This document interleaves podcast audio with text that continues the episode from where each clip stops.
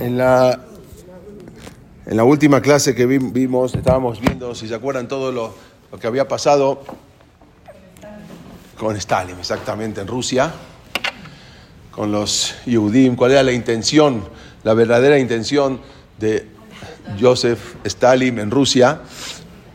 Quiso perpetuar lo que era el holocausto, pero increíblemente, como siempre con Hu, el día exactamente de Purim, era el mero, mero día de Purim, eh, que fue el primero de marzo, cuando él eh, estaba organizando todo en una reunión, terminó esa reunión, se fue, se fue a su casa y ahí al otro día no salía y lo encontraron muerto, bueno, eh, casi, casi, como muerto en ese momento. Después dieron, lo, lo dieron como muerto unos cuatro o cinco días más, el 5 de marzo, pero de todas maneras, exactamente fue el día de Purim como Boreolán va preparando todo. Después de que muere él, ya eh, siguen una serie de presidentes, pero estábamos ya en la década de los 80 y debido a había malas relaciones entre Estados Unidos y la Unión Soviética, conocemos como la Guerra Fría, y prácticamente la inmigración judía de Rusia había terminado. Habían salido muchos Yehudim de Rusia, en ese momento era, sí, estamos hablando eh, que socialista, por lo tanto no se podía salir. En ese mo- y empezaron a salir después de la guerra, pero en ese momento, a partir del año de los 80, se, se detuvo. Y había una gran cantidad de judíos en Rusia. Entre 1983 y 1986 había más de 2 millones de judíos. Eh, solamente 4.300 Yehudim recibieron permiso para irse entre, en tres años, entre 1983 y 1986. Sin embargo, a medida que se iba dando la liberación de la sociedad soviética, habíamos, hab- hab- habíamos visto cómo fue la caída del socialismo, la caída del comunismo, y después entonces ahí había, había asumido a Mikhail Gorbachev, seguramente muchos, muchos de ustedes se acuerdan de él, Eh, el que tenía una marca acá en la frente, ¿no? Ok, no, creo que tiene, no tiene mucho que, que falleció. Bueno, él, bajo el régimen de Mikhail Gorbachev, la inmigración judía entonces fue aumentando. De a poquito fue aumentando a gran escala y ahí sí se fue aumentando hasta la cifra de 26.000 judíos que salieron en el año 89. 1989 ya pudieron salir 26.000 judíos. Ahora, después cuando llegó la migración a Israel, que vamos a hablar en otro tema, no todos los que llegaban a Israel eran judíos, ese fue un problema, ¿sí? A ver, ah, a ver, muchísimas gracias. Con este cambio que hubo en, en Rusia, empezaron a tener todo ese contacto los Yehudim de Rusia con todo el mundo que pudieron eh, acceder a la cultura, pudieron acceder a los libros y a todas las demás cosas. Y ahí se fue preparando lo que vendría el éxodo masivo de, Rusia, que lo vamos a hablar porque fue ya más en los años posteriores. Lo que vamos a hablar ahora, lástima porque teníamos unas imágenes increíbles, pero eso también las pasaremos en, las, en, la, en la próxima clase. Eh, Israel se enteró, hubo unos eh, rumores de que en Irak se estaba preparando un, un reactor nuclear, estaban, había un reactor nuclear. Y esto fue en el año 1981. Los informes de inteligencia de Israel afirmaban que el reactor nuclear de Saddam Hussein, un, un acérrimo antisemita del pueblo judío, estaba a punto de entrar en funcionamiento. O sea, era un reactor nuclear que estaba a punto de entrar prácticamente en funcionamiento y Israel tenía información de, de eso. Y era obvio que eso apuntaba hacia Israel para lanzar una bomba nuclear sobre Israel. Esa era toda la intención que tenía Saddam Hussein. Cuando Israel se enteró, se enteró de eso, algo tenían que hacer. Tenían que estaba, Israel estaba alarmado prácticamente, estaban alarmado, alarmados por lo que habían, por toda la información que tenían. de ese informe, entonces necesitaban hacer algo. Necesitaban iniciar una operación militar para destruir todo lo que era el, reactor nuclear, que, toda la, finalidad de ese reactor era destruir a Israel. Se, supo después, por, eh, gracias a un informe de, la prensa norteamericana, quien había descrito de forma detallada la acción israelí, que es lo que íbamos a contar ahora, que fue algo tremendo, uno de los milagros más grandes de los últimos tiempos, que nadie quería, en el mundo se, negaron a que Israel haga esta operación. Esa era, esta operación se llama, eh, había un reactor nuclear, se llamaba Osirak, ese reactor nuclear en, en Osirak. Ahora vamos a ver cómo se llamaba. Ahora les voy a decir algo todavía más interesante. Eh, esta fue una de, de las más impresionantes eh, acciones de la historia del pueblo de Israel hacia sus enemigos. algo increíble lo que habían hecho. Hasta hoy eso se percibe como el gran milagro para la seguridad de los Yehudim que habitaban, que habitan en la tierra de Israel. La misión era destruir, pero ¿cómo iban a hacer para destruir? Yo tenía acá unos mapas después, si, ahora si podemos, eh, si hay oportunidades, si no, en la próxima clase de presentación se lo voy a mostrar. Para ir de Israel hacia Irak hay que pasar por Jordania, o hay que pasar más también por Arabia Saudita. No es que uno va de Israel, no es que tiene país limítrofe Israel con, con Irak. Y obvio que todos los países árabes nadie iba a dejar que pasen por ahí. ¿sí? todos estaban enemigos todos, eh, del pueblo judío. Incluso la misión esa fue cancelada en varias oportunidades porque se dieron cuenta, estaban a punto de salir, se dieron cuenta que no era el momento, que no pasaba o que había algo que no podían y varias veces se canceló. Hasta que se decidió hacer esa misión en vísperas de Haga Shavuot del año 1981, exactamente un día antes de Shavuot, el mero día antes, de, en la noche de Shavuot. Y justamente la operación se hizo minutos antes de que comience Shavuot, en 1981. ¿Cómo se llamaba ese reactor nuclear? ¿Qué nombre le había puesto Saddam Hussein al reactor nuclear? se llama Sabatzar Tamuz. 17 de Tamuz. Así le puso, le puso el nombre Saddam Hussein, porque sabía que exactamente ese era el día que corresponde justamente al mes de Tamuz, cuando hacemos el ayuno, Ta'anit. Y ese día justo había sido que el partido de, Saddam Hussein, se llamaba el partido Bas, que llegó al poder en Irak. Entonces el reactor lo llamó, sabiendo él. De hecho, como sabemos, el 17 de Tamuz es un, es un, eh, es un ayuno establecido para conmemorar una serie de desgracias cinco cosas que habían sucedido al pueblo judío. Pero Saddam Hussein había llamado al reactor de esa manera, y ustedes lo pueden checar, lo pueden googlear, 17 de Tamuz, así lo llamó. Bueno, Tamuz, antes, ante todo, Tamuz, eh, si ustedes ven los meses en Babilonia, hasta hoy en día en Irak, hay meses que son como nombre de los judíos. Tamuz, está Tamuz, está Nisan, está Kislev, Tebet. De hecho, calendario lunar. De hecho, los meses que nosotros tenemos eh, en, hebreo fueron traídos cuando volvieron los Yudim de Babel. O sea, los meses en hebreo no están en la Perashá.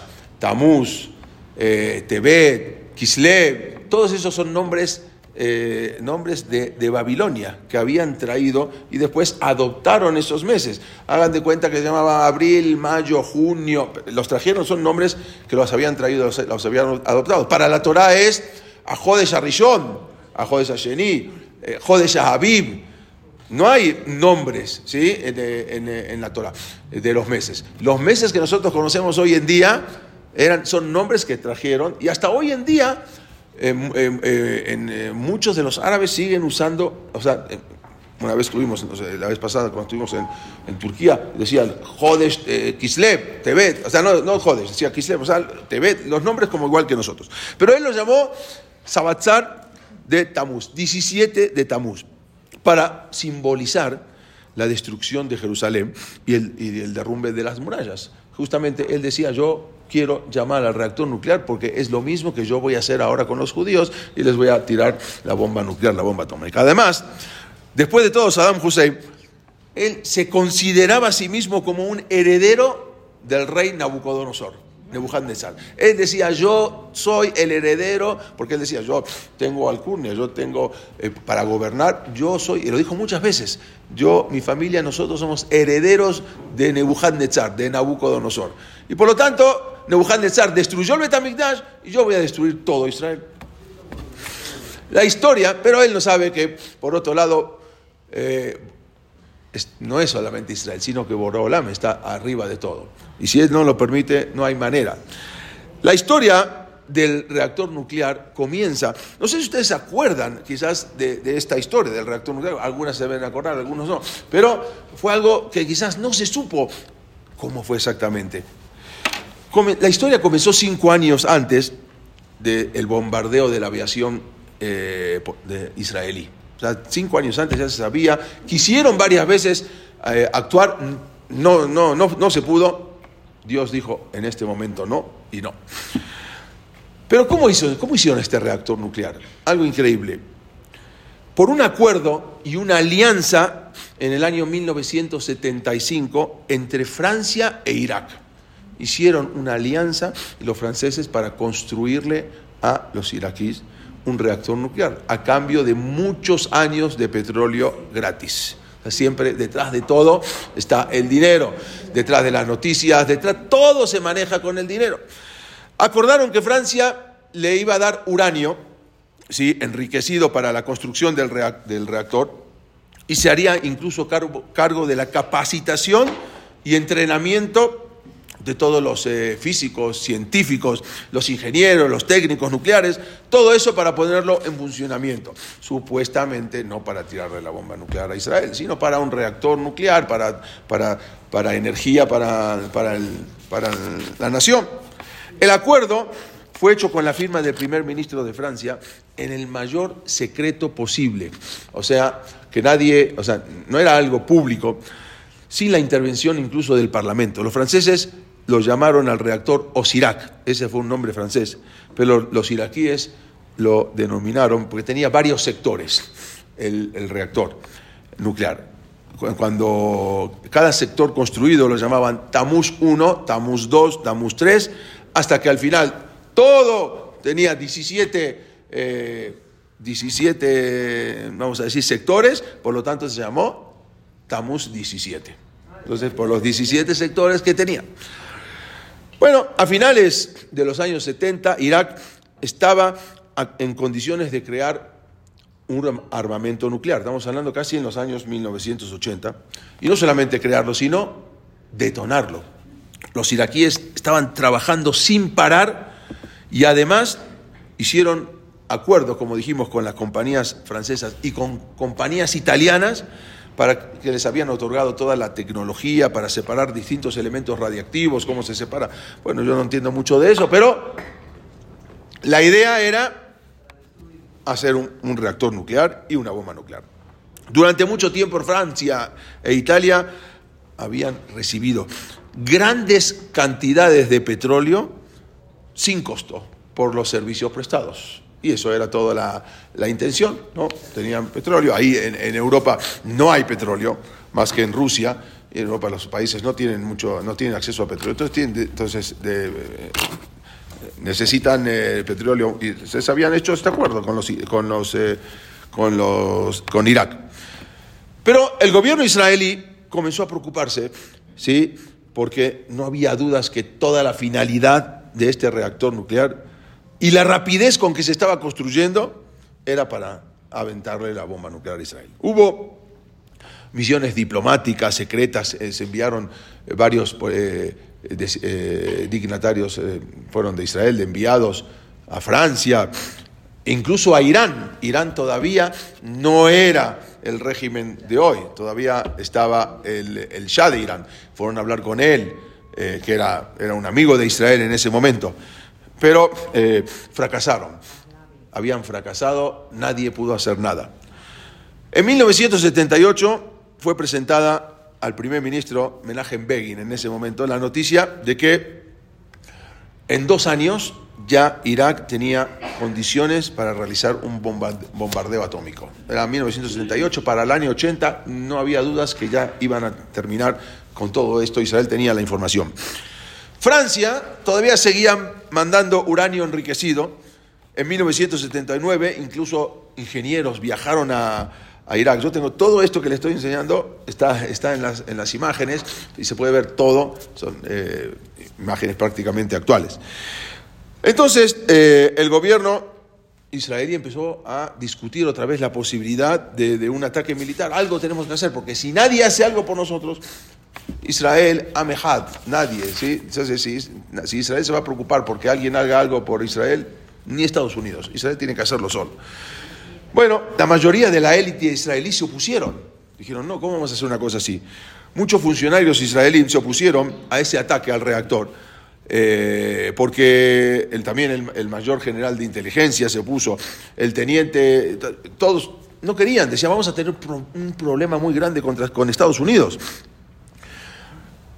Había un teniente general, se llamaba Rafael Leitán, era el jefe del Estado Mayor, incluso él tuvo que ocultar los preparativos por miedo que la misma inteligencia, o sea, los mismos eh, políticos de Israel lo, eh, lo sabotearan. Entonces, él mismo tuvieron que hacer las cosas a escondidas porque dentro de Israel había muchos que no querían hacer eso. También el jefe del Mossad, el director del Mossad, Ishak Hofi se llamaba, también él se opuso, el mismo Mossad se opuso porque había otros intereses. Eh, ¿Por qué? El problema es que había muchas consideraciones para no hacerlo. ¿Por qué? Primero, lo principal, la posible crisis de relaciones con Estados Unidos e Israel. O sea, Estados Unidos no aceptaba que Israel bombardee ese reactor nuclear.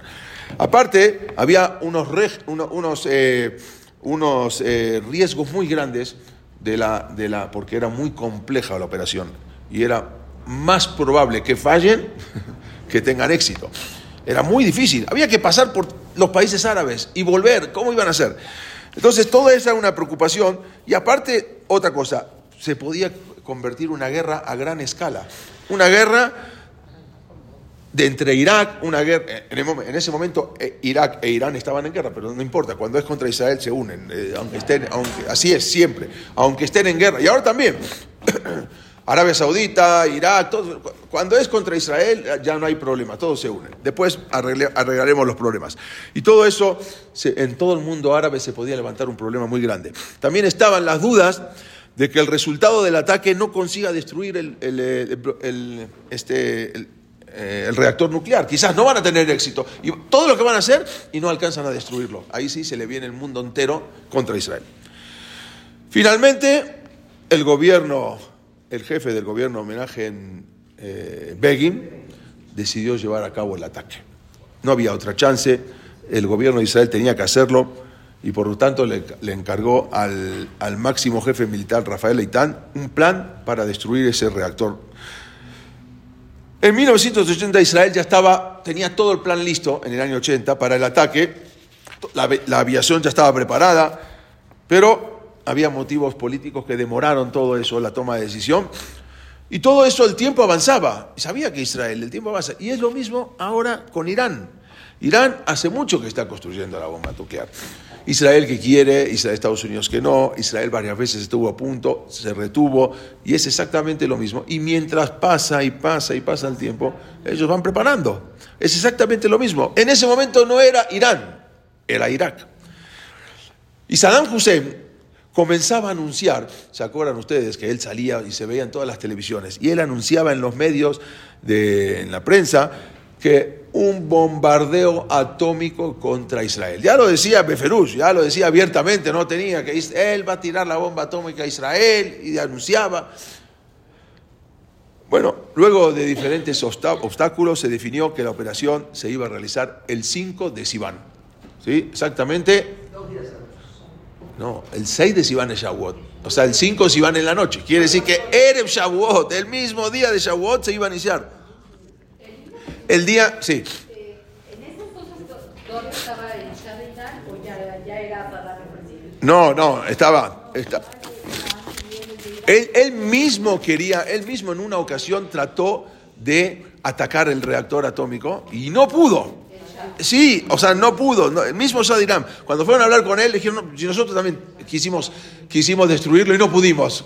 Y nosotros estamos al lado, ¿no? Israel que tiene que venir desde 2.000 kilómetros pasando por varios países árabes. Bueno, la operación era el 5 de Sivan, víspera de Shavuot, exactamente el día de la entrega de la Torá en Arsinai, en el momento, exactamente en el momento en que las naciones del mundo comenzaron el odio con Israel. Lo habíamos estudiado. Sinai viene de la palabra sin A. Sin A es odio. El día que Israel recibe la Torá, ese día fue donde se instaló el odio de los pueblos. Quizás, dicen los jamim, por, por, por eh, envidia. Uno dice, bueno, ¿qué envidia si los judíos tienen 613 mismot? Pero uno lo sabe, son representantes, los Am Israel, representantes de Dios en este mundo. Y ese día empezó la sin en el mundo. Para la misión estaban preparados. Tampoco podían mandar 800 aviones. No, como hay, no hay manera, todo tiene que ser eh, secretamente. Cuanto menos aviones, cuanto menos escándalos hagan. Mandaron seis aviones que tenían una gran autonomía en vuelo, porque eran ir y volver. No era ir y a ver dónde cargan gasolina y volver. No había ningún país donde podían cargar gasolina. Si todo, todo es una, son naciones árabes. Bomba, bombardear. Todo, y con el riesgo de que pueda algo tremendo.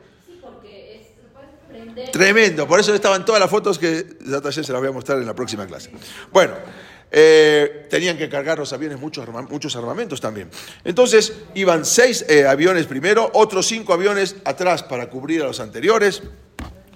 Eh, unos días antes del ataque, los hajamim en Israel, que se enteraron, y también en los Estados Unidos decretaron una serie de actividades eh, espirituales. Por ejemplo, mandaron a hacer ayunos, que la gente eh, se prepare, que haga ta'anit. Eh, también, debido a la situación, aconsejaron incrementar mucho el estudio de la Torá en Nueva York, en todos lados, en, Israel, todos jajamín. Muchos eh, jajamín decían que dense de acá eh, tefilá, teshuvá, que son las tres cosas, ¿no? Para poder cambiar la que será. Eh, y todo eso iba a ayudar a la situación delicada. De la misma manera se ordenó que a partir de Rosh Hodesh Sivan, el mismo Begin mandó avisar a las comunidades judías religiosas que hagan eh, preparativos, que recen, que, hagan ayuno, que, que, dense de acá, que vean al prójimo, que van por el prójimo. Todos eh, también se decretaron que varios, que miles de niños, cientos o miles de niños, vayan a al Cote la Maraví, eh, yo tengo ahí también las fotos, a rezar, que vayan a, a, a Meharata que vayan al Keber Rachel, todos ahí los niños que vayan y especialmente porque la boca de los niños es tahor, o sea, los niños son puros, entonces la tefilot se escucha mucho más todavía que alguien que quizás no es tan puro, entonces las tefilot a veces los, rezos no llegan. Y fueron al Keber Rachel, se presentaron en todos lados para pedir compasión del Shamaim. Muchos habían acordado que fueron lo mismo muy similar a lo que había pasado en la víspera de la guerra de Yom Kippur, que también todo el mundo se, juntó para hacer tefilá en el cótel. También el rebe de Lubavitch había pedido traer a los niños, a todos los niños en, Estados Unidos, para que vengan a escuchar la lectura de, la Torá en la festividad de Shavuot. Y todo también dijo mucho que había ver, ver por el prójimo, por el compañero, hacer misbot de Gesed. Bueno, en ese mismo instante que todo el mundo estaba preparado haciendo la tefilá, en ese mismo instante estaban saliendo los aviones en su misión nuclear a Irak.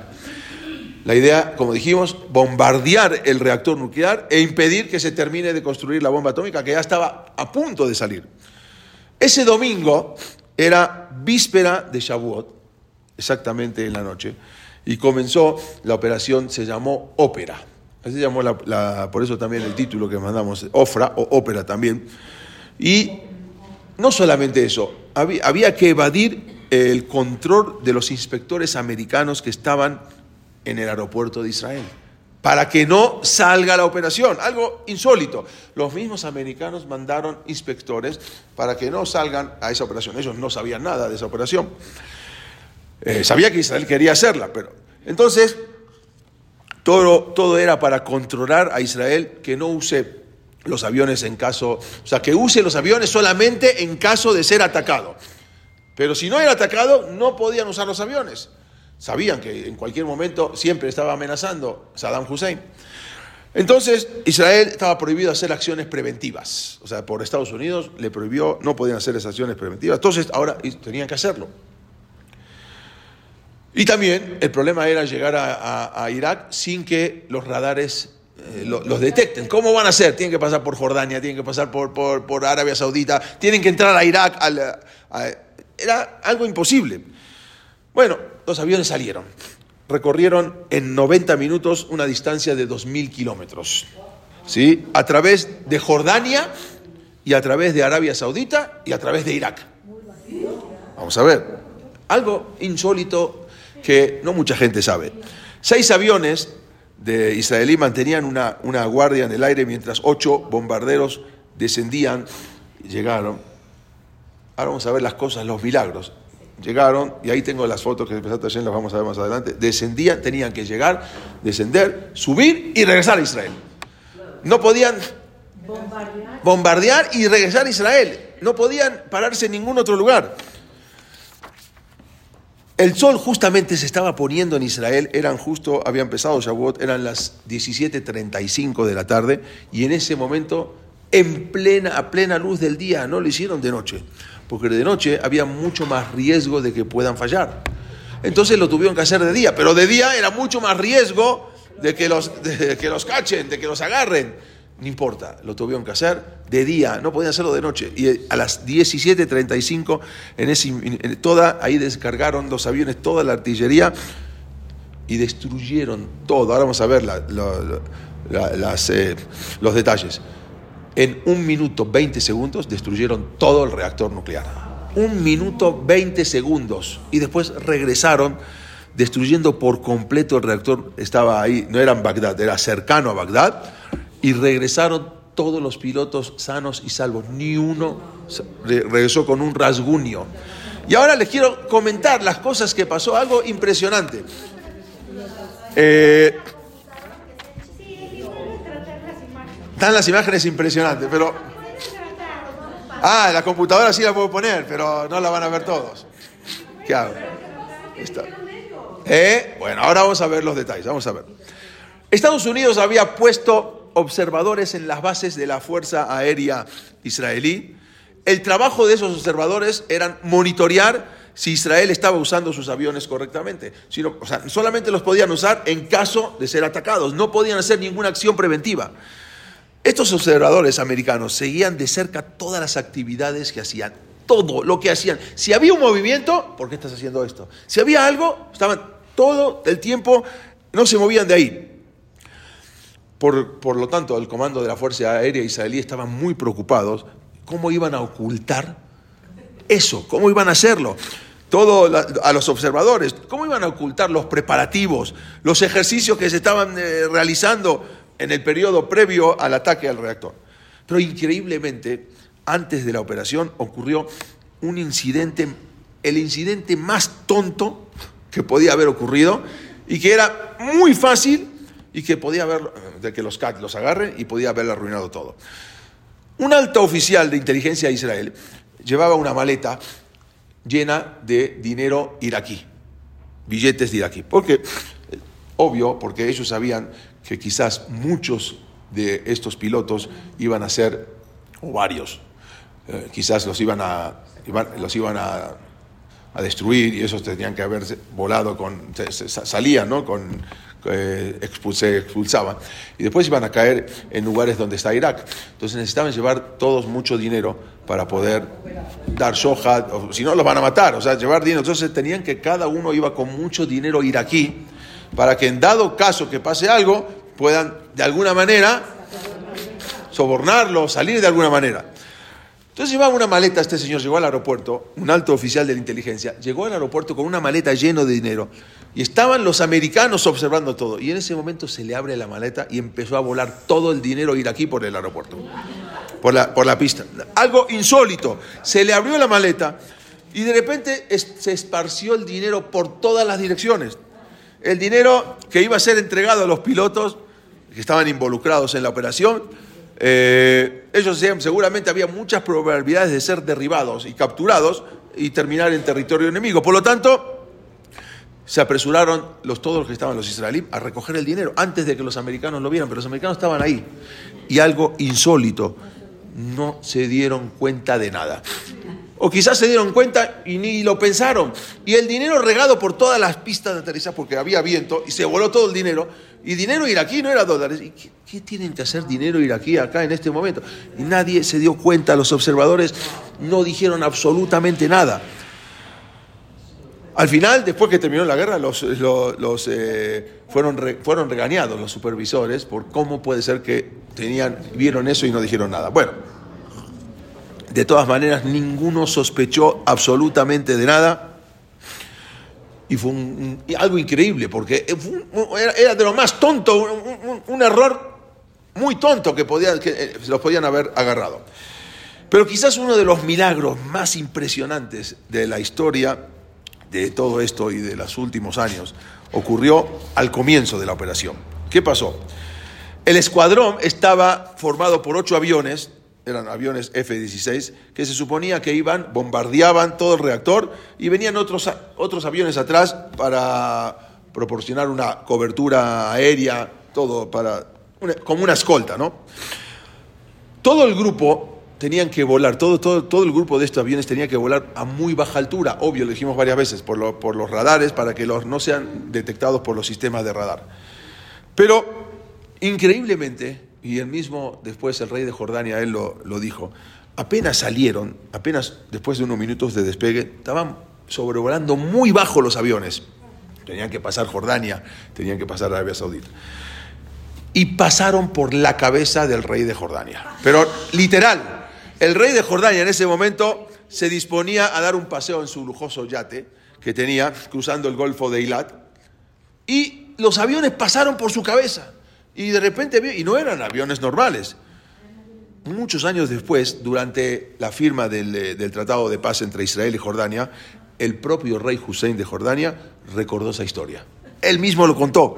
Él, él era, había sido un piloto militar profesional, él había pasado por la Fuerza Aérea de Jordania. Él, y él dijo que él se dio cuenta inmediatamente, él estaba en su yate, subiendo a su yate para dar un paseo, y de repente ve como los aviones de Israel pasan, ¿eh? seis y atrás otros más. Y de repente ve que pasan y algo y pasan por Jordania prácticamente, no pasan por Israel.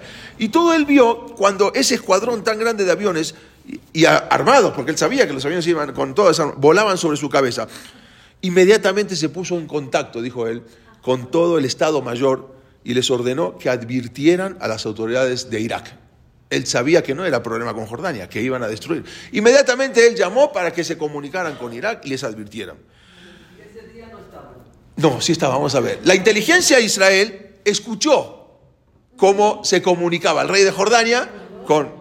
Y escucharon eso. Entonces, o ¿sabe? Hay mucha, mucha, mucha tecnología. Y escucharon al rey de Jordania cómo les estaba avisando a su país para que les avisen a Irak. Entonces, un verdadero drama en el búnker, en el cuartel general israelí se armó. Porque en ese momento se encontraba el ejército. Ahora, estaban seguros que ahora, que con esto, las vidas de los pilotos israelíes corrían un gran peligro, porque ya están avisados, lo van a esperar y lo van a derribar. Al mismo tiempo, también estaba claro que cualquier intento de comunicarse con los pilotos israelíes iban a ser escuchados también por ellos. Entonces, tampoco podían comunicarse para avisarle a los pilotos que acababan de salir. Entonces, no podían advertir todo eso. Por lo tanto, quedaban dos opciones. Cancelar por completo la operación, o sea, llamarlos y decir, regresen, se cancela la operación en pleno vuelo, o dejarlos que continuaran y a ver a la Boreolam, a ver qué va a pasar. No eran dos, o cancelamos o seguimos. En otras palabras, era dejar que vuelen directamente a la boca del león. Que sigan, a ver qué va a pasar contra todo lo que iba a ser las fuerzas y las defensas enemigas, que acababan seguramente de recibir la alerta máxima del ataque que se iba a llevar. Esa es una decisión fatídica, porque era cancelar o continuar la operación, tuvo que tomarse literalmente en cuestión de minutos. ¿Qué hacemos?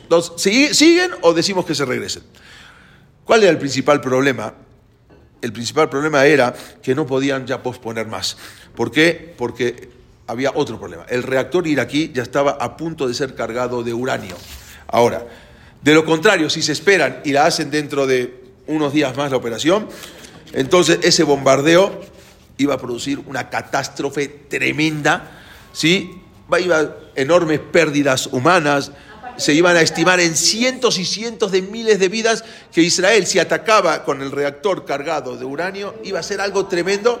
Entonces, si se esperaban hacerlo unos días más, quizás podían llegar sin que nadie los detecte, pero iba a ser algo tremendo porque, no sé, varias ciudades de Irak se iban a destruir. Entonces, no podía, tenía que hacerlo ahora. Aparte estaban advertidos ya. aparte que estaban advertidos. Por lo tanto, se tomó esa difícil decisión de que continúe el ataque sin advertir a los pilotos. Los pilotos no sabían nada, ¿sí? a pesar de los enormes riesgos que, que existían. La Fuerza Aérea de Israel entonces se encontraba en alerta máxima. Sin que ellos sepan, estaban todos los que estaban en la retaguardia, estaban en alerta máxima, mientras seguían de, cerca cualquier cambio de ruta en la Fuerza Aérea enemiga, todo, todos estaban checando porque sabían que no iba a tener éxito esta operación. Sin embargo, el gran y sorprendente milagro fue que, a pesar de la advertencia del rey Hussein a todo su comando, para que adviertan a Irak, ni un solo avión iraquí, ni un solo avión de Arabia Saudita, ni un solo avión de Jordania despegó para interceptar a los aviones judíos. Ni uno. ¿Por qué? No me pregunte. Boreola. ¿Le llegó? ¿Sí? A lo mejor no le creyeron, nadie entiende qué pasó, ni un avión, ni de Arabia Saudita, ni de Jordania, ni siquiera de Irak, que Irak estaba más tiempo, más lejos, entonces podían ellos estar advertidos.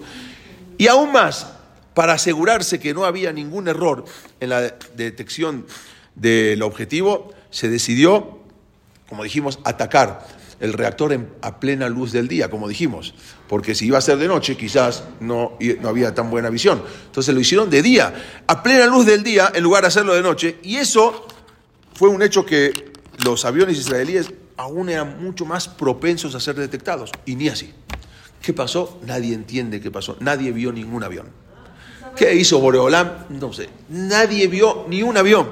Sin embargo, a pesar de todos los riesgos mencionados, ni un avión del ejército de Israel fue detectado. No sé, tenían una nube que los cubría, una, No, yo no sé.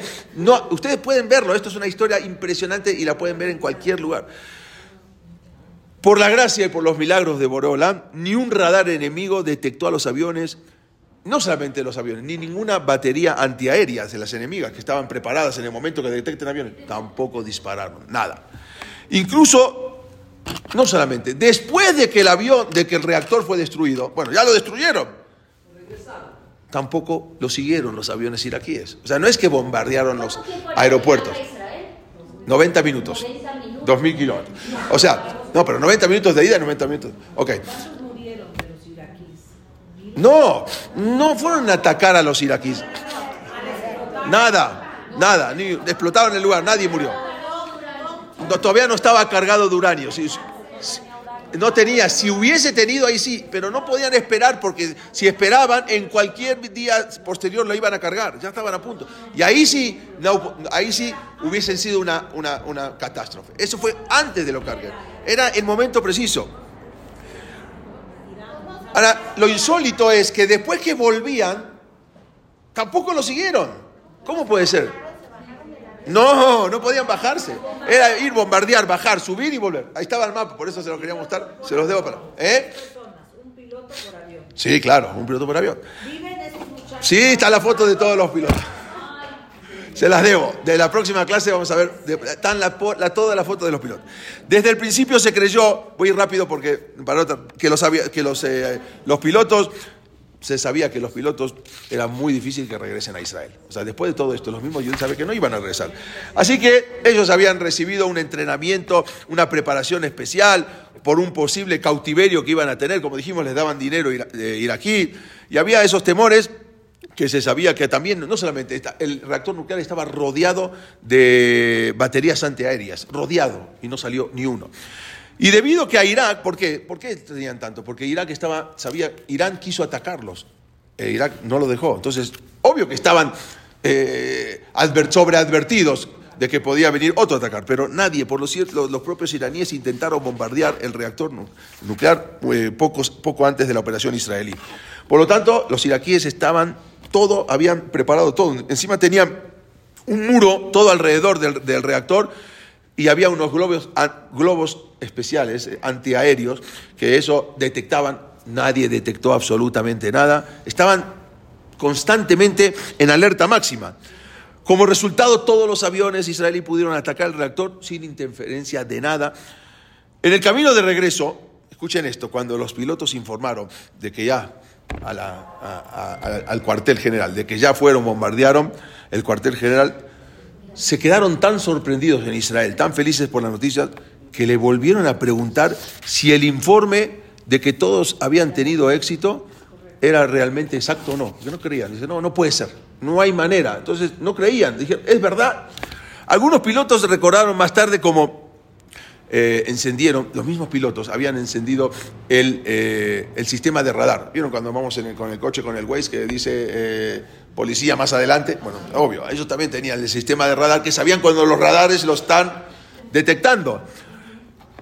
Y en ese momento, cuando vieron que no había aviones enemigos en la zona, entonces no podían creer, pensaron que los sistemas estaban mal. O sea, los mismos pilotos pensaron que los sistemas de, avión, que para detectar aviones enemigos no estaban correctos, estaban mal. No podía ser que ni un avión enemigo haya. No puede ser que no haya todo eh, eh, alrededor un solo avión que esté volando en ese momento. Entonces pensaron que estaba mal. El mismo coronel, se llama Zeer Ras, él reconoció más tarde que en el momento pensó que su radar estaba dañado. Fue el que, el que llevó la operación, decía, no, el, radar del avión está dañado. Algo increíble. Milagrosamente, justo cuando los aviones israelíes eh, volvían de Baldak, no había un solo avión en Irak en el aire. ¿Dónde estaban los aviones? No había. Ni siquiera volando para, para, para, para, revisión, nada. Algo asombroso, algo de los milagros más grandes. Más tarde, cuando todos los aviones eh, aterrizaron en Israel, los pilotos que bajaban de sus aviones se abrazaban así, con, estaban seguros que la operación no iba a tener éxito. Pero con esto acabo. Otro de los milagros increíbles fue algo impresionante. Cuando ellos se dieron cuenta que cuando tiraron las bombas, no todas las bombas alcanzaron el reactor, porque era, volar, tirar y seguir, o sea, no era que paraban. Entonces se dieron cuenta que dos bombas penetraron, pero no explotaron, y otras no cayeron en el reactor.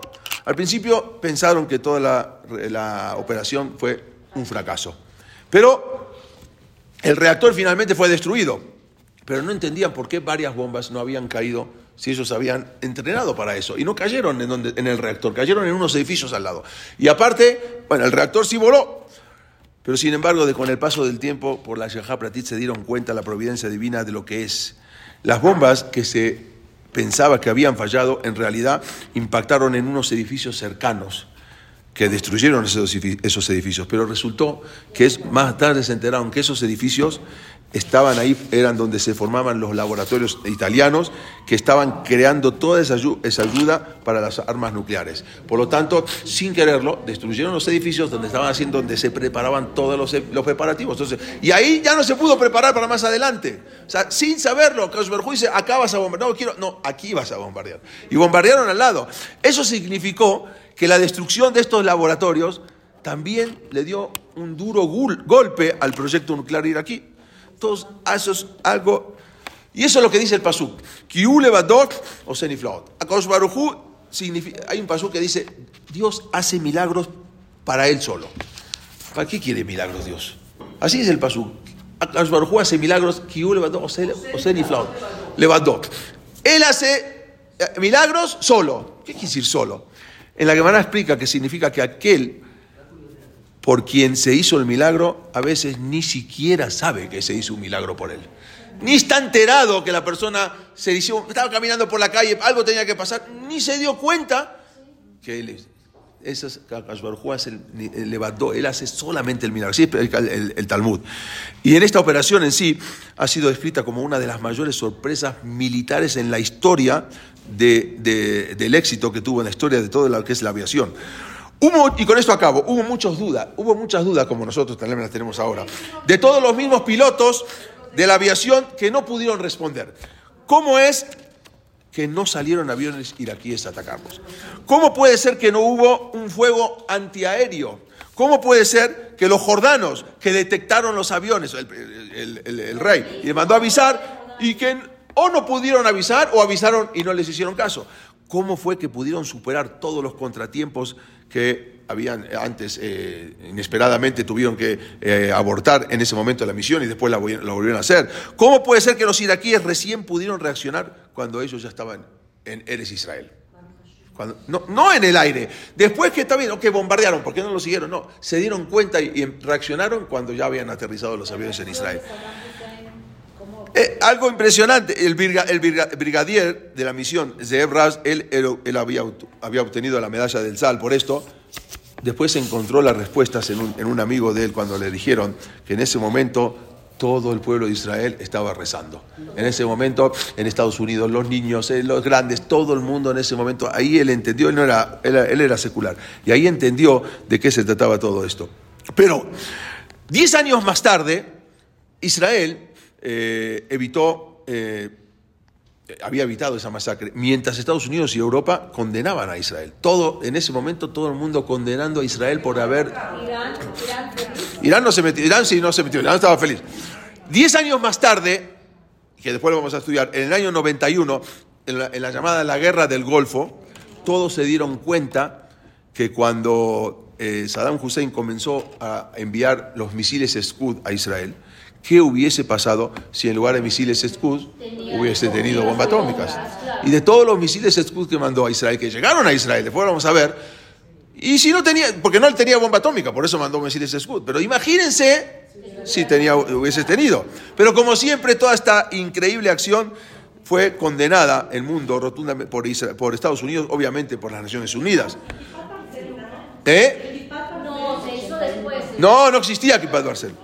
Aún los Estados Unidos no estaban muy contentos con esta acción, pero como nosotros, sabemos a través de la historia de que hemos aprendido en todas estas clases, que durante, durante todos estos años, que todo es manejado del Shamaim. Y eh, los Estados Unidos más adelante se dieron cuenta cuando, cuando después atacaron a Irak, ¿sí? los Estados Unidos, que Israel los había salvado. Porque si hubiesen atacado a Irak e Irak tenía las bombas atómicas, no hubiese sido lo que fue en Estados Unidos. Hubiese tenido una pérdida impresionante en los Estados Unidos. Y ahí, después de 10 años, reconocieron a Israel que lo que hizo había estado bien. Pero antes los habían criticado todo el mundo, que cómo Israel atacó un reactor nuclear.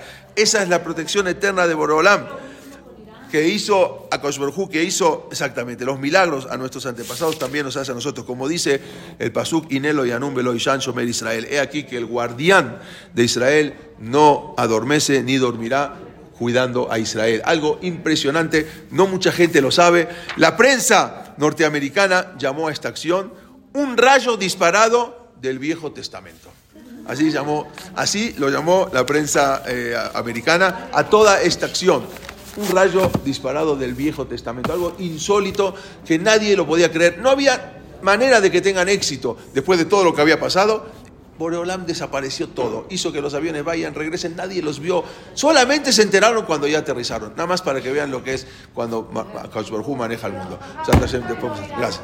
Perdón que no pudimos esta vez.